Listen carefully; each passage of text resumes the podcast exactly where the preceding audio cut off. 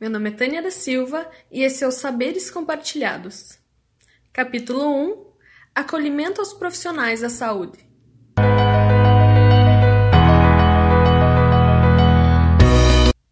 Foi em dezembro de 2019, em Wuhan, na China, que o primeiro caso de infecção pelo novo coronavírus foi relatado. A rápida disseminação do vírus fez com que a Organização Mundial da Saúde considerasse a doença como uma pandemia.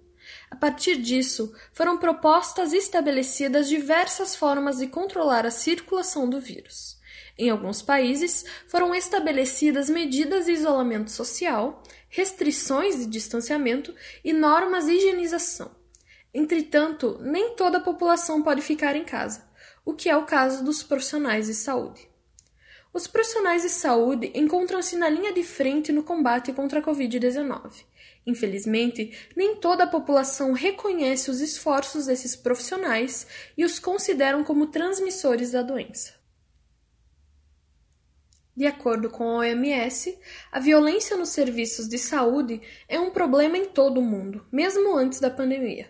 Antes do surgimento da Covid-19, 8 a 38% dos profissionais da saúde em todo o mundo seriam ou já foram vítimas de violência física no trabalho. Porém, com a chegada do novo coronavírus, esses profissionais também vêm sofrendo agressões fora do ambiente de trabalho. As agressões sofridas podem ser físicas, verbais e psicológicas, e podem ocorrer em diversas situações e locais. A falta de investimento no combate ao vírus faz com que o profissional se sinta muitas vezes incapaz de realizar os procedimentos corretos. Isto é uma agressão estrutural que pode ser observada na falta de leitos hospitalares suficientes para a população, na falta de material adequado à pandemia e até mesmo na falta de segurança no local em que o profissional se encontra.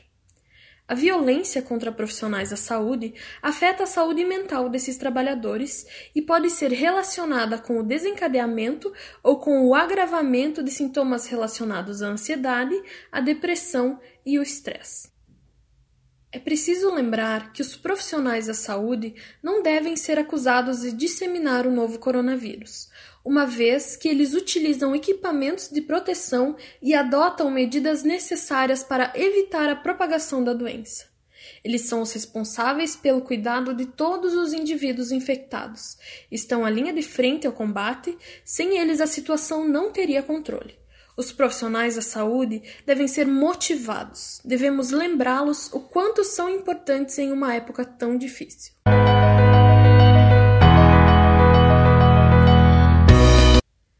Entendendo esta situação difícil, recorda-se da importância de cuidar da saúde mental e física, pensar positivo e recordar bons momentos, procurar alguém com quem possa desabafar com calma e lembrar sempre de que, assim como momentos bons passam, momentos ruins e difíceis como esse também hão de passar. E todos estarão esperando pelos profissionais da saúde ao final dessa pandemia com muito orgulho dos heróis que são e se tornaram durante esse momento de dificuldade. As emoções estão diretamente relacionadas aos pensamentos e aos comportamentos. Por isso, é importante manter-se longe do que afeta e perto do que acalma. Um abraço faz falta nesse momento, mas com mensagens, pequenos gestos, atenção e escuta, podemos ajudar de maneira carinhosa os profissionais da saúde que atuam nesse momento difícil. É importantíssimo manter-se fisicamente ativo para nossa saúde física e mental.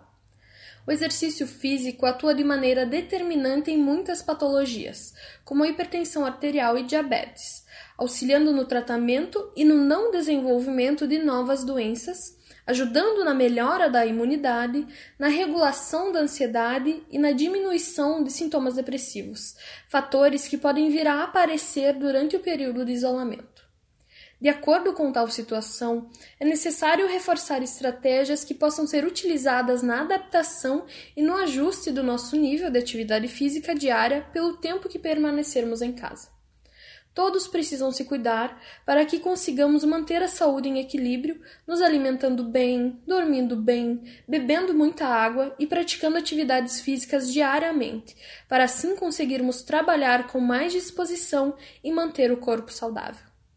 Apesar de todos os desafios que os profissionais de saúde enfrentam, sabemos que cada pequena luta resulta em pequenas vitórias.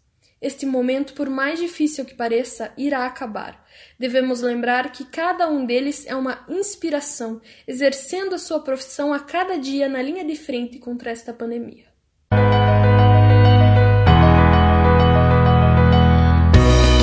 Durante a pandemia, você já ficou preocupado, ansioso, estressado e com a sensação de que não tem controle de nada que está acontecendo? Calma, não é só você. Estima-se que um terço ou até metade da população exposta a uma epidemia possa vir a sofrer alguma manifestação psicopatológica. É inevitável. O importante é saber quais intervenções e cuidados devem ser tomados para diminuir esses sintomas e manter uma rotina mais tranquila dentro das possibilidades. Dentre as reações mais frequentes em tempos de Covid-19, pode-se destacar o medo de adoecer, morrer e ainda o medo de, se caso ser infectado, passar para pessoas próximas e perder esse ente querido. O medo de não poder trabalhar e o risco de ser demitido também é algo presente que gera preocupação. Ainda a sensação de não poder controlar a situação acaba gerando irritação, tristeza e angústia. É de se esperar que, se caso alguém for infectado e mantido em isolamento, irá surgir algum sentimento de desamparo, tédio e solidão. Infectados ou não, o corpo responde de alguma forma a essa pandemia, seja com aumento ou diminuição do apetite, alterações no sono, como dificuldades para dormir, presença de pesadelos ou até sono em excesso. Caso estiver praticando distanciamento ou isolamento social junto com a família ou amigos, há a possibilidade de surgir conflitos entre si. Para isso, deve-se utilizar meios que auxiliem viver melhor, como, por exemplo, algumas das seguintes estratégias de saúde mental.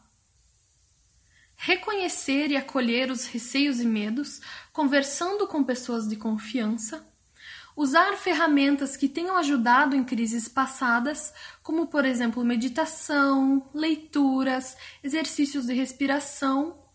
Ficar atento às suas necessidades básicas.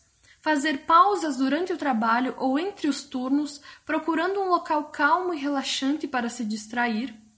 Manter contato, mesmo que virtual, com a família e os amigos entender que, se caso for excluído de certos grupos sociais, isso não é devido a uma causa pessoal, mas sim fruto do medo e estresse causado pelo momento. Caso necessário, busque colegas ou supervisores que se sintam da mesma forma que você. Essa é uma boa alternativa para conversar e buscar soluções.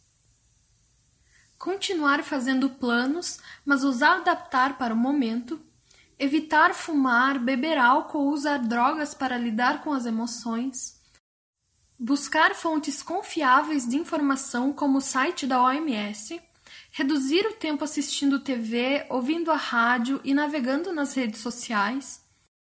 E quando as estratégias utilizadas não forem o suficiente, procure ajuda de um profissional especializado. Nesse momento que estamos vivenciando, é preciso mais do que nunca muito respeito, cuidado, empatia e união, para que todos juntos consigamos passar por essa pandemia.